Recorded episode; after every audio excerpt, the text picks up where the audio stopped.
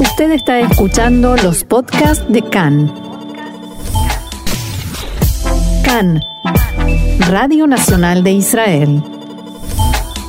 Seguimos adelante aquí en CAN, Radio Reca en español, Radio Nacional de Israel. Y este es nuestro momento de reflexión, de aprender de las cosas que nos pasan y ver cómo podemos hacer para tomar de cada situación lo más positivo y seguir adelante. Y para eso contamos con la valiosa ayuda de Sabrina Falikov, quien es licenciada en psicología clínica. Hola Sabrina, shalom y bienvenida una vez más a Cannes. Hola, ¿qué tal? Muchas gracias. Un gusto y vamos a hablar hoy de algo que es un poco más que miedo, ¿no? Es una fobia eh, que, de la que se está hablando en estos días mucho y que se llama agorafobia. ¿Qué es eso? Sí, dada la situación hubo un aumento significativo de, casos de agorafobia. Eh, a mí me, me consultan muchos pacientes acerca de estos cuadros de ansiedad generalizados ante el temor de salir de la casa, ¿no? Hay una mm, hay un momento que se está viviendo en el cual se, está magnificando este miedo a los lugares públicos, ¿no? Mm. En este momento presente es posible que quien ya sufría este problema, digamos, experimente una intensificación de los síntomas. O sea, hay personas que normalmente tienen miedo de salir de la casa y hoy en día hay más personas con ese miedo y los que ya lo tenían lo tienen más intenso, ¿entendí bien? Tal cual, tal cual. La agorafobia etimológicamente es el miedo a los lugares públicos, ¿no? Lo que puede llegar a sucederme en determinados espacios. Sufre una intensa eh, ansiedad, una necesidad de estar en un lugar seguro, eh, por lo tanto en, la casa de uno, y dada el coronavirus, que, está generando muchos estragos, sobre todo también en la salud mental, porque se habla de la salud eh, física, pero también hay el tema de la salud eh, psicológica, ¿no? Mental, está haciendo muchos estragos, ¿no? El que, como dije anteriormente, el que sufría ya de agorafobia eh, está intensificando los síntomas, este miedo, esta ansiedad, esta preocupación, eh, la incertidumbre generalizada de lo que puede llegar a pasar.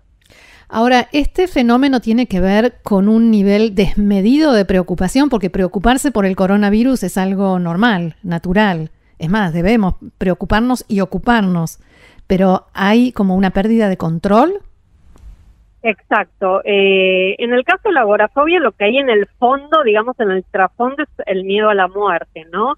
Se expresa a través de un miedo profundo, eh, una aceleración cardíaca, ¿no? Una presión en el pecho, este, esto de lo que hablamos en algún momento del trastorno de pánico, ¿no? E, esta cuestión de miedo a salir, eh, la, la, ansiedad que me, me genera salir a la calle. Mm. Eh, como, como dije anteriormente, se está intensificando, ¿sí?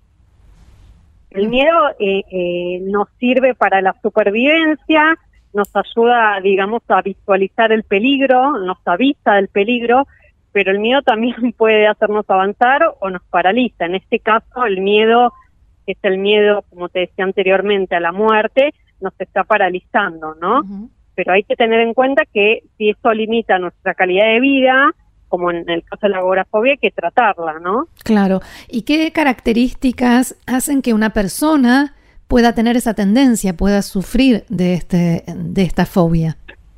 Bueno, como dije anteriormente, el que sufre de agorafobia tiene un temor eh, magnificado, un miedo magnificado a los lugares públicos, a lo que le puede llegar a suceder, hay una ansiedad extrema, eh, una necesidad de estar seguros, ¿no? Los lugares públicos, las multitudes y, por ejemplo, los restaurantes son, digamos, lugares donde estoy en peligro, donde me puede pasar algo, ¿no? Mm. Eh, como te dije anteriormente, todos tenemos miedo, ¿no? Miedo de algún tipo, pero hay que tener en cuenta esto, ¿no? Si nos limita nuestra calidad de vida, nuestra salida, pero Ahí está el problema. ¿Qué hace que una persona viva el miedo de esa manera y otra persona de una manera tan magnificada? ¿Cuál es la diferencia?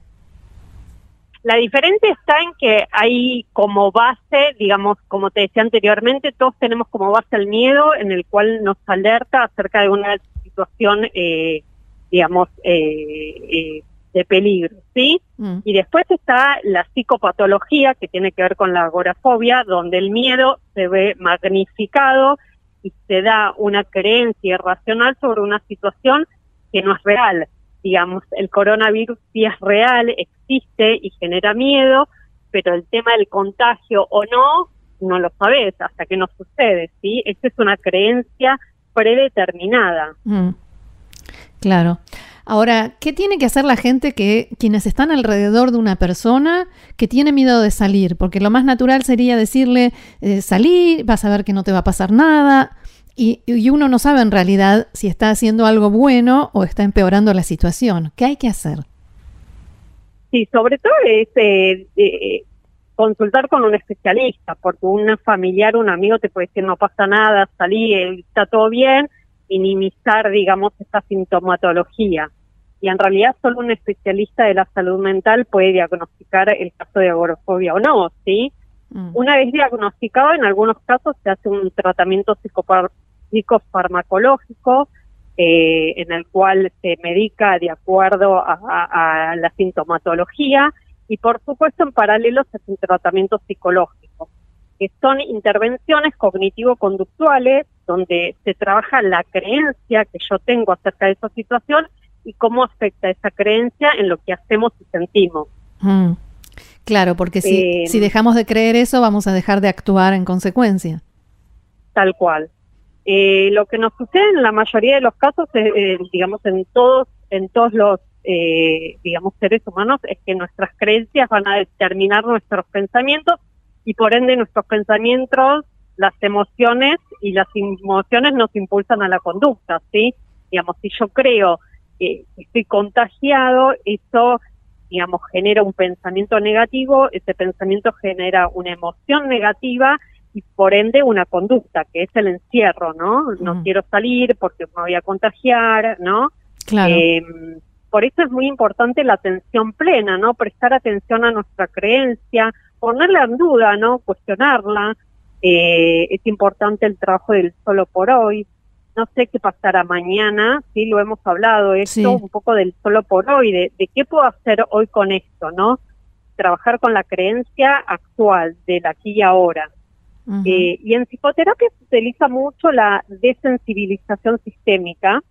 Eh, te, lo te lo resumo en, digamos en el tema de sí tiene que ver con, con reducir el miedo y la ansiedad en forma eh, progresiva, ¿no? Es, es como una exposición progresiva al salir. Por ejemplo, eh, el terapeuta eh, permite al paciente decirle, bueno, salí hasta la puerta, ¿no? Al día siguiente anda a la esquina, al siguiente día da una vuelta, ¿no? Tiene que mm. ver con una exposición progresiva eh, al afuera, ¿no? Eh, es muy importante entender que esto se da paulatinamente, no es de un día para el otro, los tratamientos psicológicos suelen llevar su tiempo, eh, porque como dije anteriormente, se trabaja sobre la creencia irracional. y, hay este, experiencias de que da resultados, de que se puede revertir esa fobia. Sí, sí, porque digamos, cuando uno trabaja sobre la creencia, en base a la realidad, cuando uno mm. entiende que esa creencia no condice con la realidad, es muy posible de, cambiar esa creencia, ¿sí? Claro. Si yo tengo todo el tiempo la creencia racional de estar contagiado o que me van a contagiar, digamos, de alguna manera la puedo revertir cambiando esa creencia en posibilidad, no como una aseveración. Mm. Ah, claro, claro, porque en realidad la posibilidad sí existe la, la posibilidad existe, pero la creencia es irracional, digamos, no, no es mm. real lo que está pasando. El día que te, Dios no quiera, ¿no? Pero el día que uno se contagia, eso es lo real. Mm. Eh, pero mientras tanto, el agorafóbico, cuando está en su casa encerrado sin querer salir, tiene creencias irracionales, por ende, la conducta lo lleva a quedarse en su casa. Claro. Ahora, debe ser muy difícil eh, tratar de convencer a una persona en esa situación de que necesita un tratamiento? ¿Cómo se hace para hacerle ver que tiene un problema? Bueno, como dije anteriormente, hay que tener en cuenta esto de la limitación en nuestra calidad de vida. Cuando ya esta patología eh, hace que nuestra vida se vea pausada o se vea, digamos, limitada, ahí es cuando hay que tomar conciencia. Si el ser humano, digamos, que, se ve afectado, eh, no va a trabajar y pierde su trabajo, eh, pierde a sus amistades porque ya no las ve, digamos, suele suceder eso, que el, mundo del agorafóbico se ve reducido. Entonces, cuando ya la vida externa pasa a ser un peligro, ahí es cuando hay que actuar, ¿no? Eh, hay que tomar la, la, la, decisión de empezar un tratamiento porque está afectando su vida. El agorafóbico termina estando solo en su propia casa, sintiendo eso como un, un lugar un lugar seguro. En tiempos no de coronavirus, ¿cuáles son las cosas a las que la gente eh, agorafóbica le tiene más miedo? Mira, hay, diferentes lugares y situaciones que el agorafóbico puede sentir miedo, como ser multitudes, como ser exponerse a, muchas personas, ¿no? A dar una charla frente a muchas personas y lo que me puede generar eso, ¿no? Eh, subirse a un colectivo donde haya mucha gente, eh, lugares, digamos, de ocio donde hay mucha gente. Y el lugar extremo es, digamos, salir a la calle es algo que uno suele hacer para, para, digamos, para llegar al lugar de trabajo, para acceder a determinados, digamos, eh, contacto con la gente, digamos. Mm. O sea que la persona puede incluso, no solo como decías, perder las amistades y el contacto con la gente, hasta su propio trabajo por no salir de su casa. Sí, hay, hay casos extremos en los cuales a través de esa fobia que se, que se sufre, limita su mundo su mundo social, su mundo eh, exterior, digamos, porque el mundo interno se ve, eh, digamos, obstruido por esas creencias y por ende el mundo exterior también se ve obstruido, ¿no? Perdemos relaciones, eh, no nos vinculamos, evitamos situaciones sociales, evitamos encuentros. Suena difícil de resolver. Es un proceso que supongo que toma diferentes tiempos según la gravedad, ¿no? Del fenómeno. Sí, como dije anteriormente, es muy importante un tratamiento psicológico adecuado, ¿no? Esta intervención cognitivo-conductual. En algunos casos es muy importante el tratamiento psicofarmacológico, pero como siempre digo, hay que ver un especialista, ¿sí? Uno no puede diagnosticar sin tener una, una digamos, claro una lista de sintomatologías por, como para decir, bueno, este individuo sufre de agorafobia, ¿sí? Eh, no es lo mismo algo que te pueda decir un amigo o un especialista, ¿sí? Es muy importante el diagnóstico. Sí, eh, pero sí es importante tratarlo porque puede evolucionar en el tiempo, sí, como te dije anteriormente, mm. uno puede tener miedo a lugares eh, muy con multitudes y pasar a dejar de salir de la casa, ¿no? Claro, empezar con algo chiquito y terminar completamente encerrado. Tal cual, sí. Eh, y que también está el riesgo, mm, o, me parece a mí, ¿no? De así como cuando uno está triste por algo, a veces se dice estoy deprimido sin tener conciencia de lo que realmente eso significa. Y, tampoco es lo mismo, tengo ganas de quedarme en casa eh, que eh, ser agorafóbico, ¿no? Tal cual.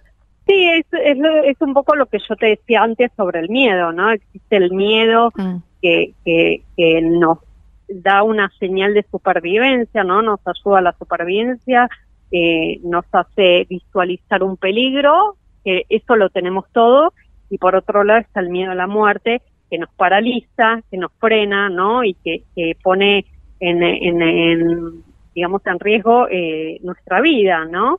Claro son dos miedos diferentes, ¿sí? el que vivimos, digamos, las personas sin esta psicopatología y los que sí. Claro. Muy bien. Sabrina Falikov, licenciada en Psicología Clínica, una vez más, muy interesante, muy clarificador. Gracias por este nuevo aporte aquí en CAN en Español. Bueno, muchas gracias a vos también por invitarme y bueno, muy importante dar lugar ¿no? a las enfermedades mentales que se están generando a través de, de este virus. Y las seguiremos comentando. Gracias, Shalom. Gracias, Shalom, bye.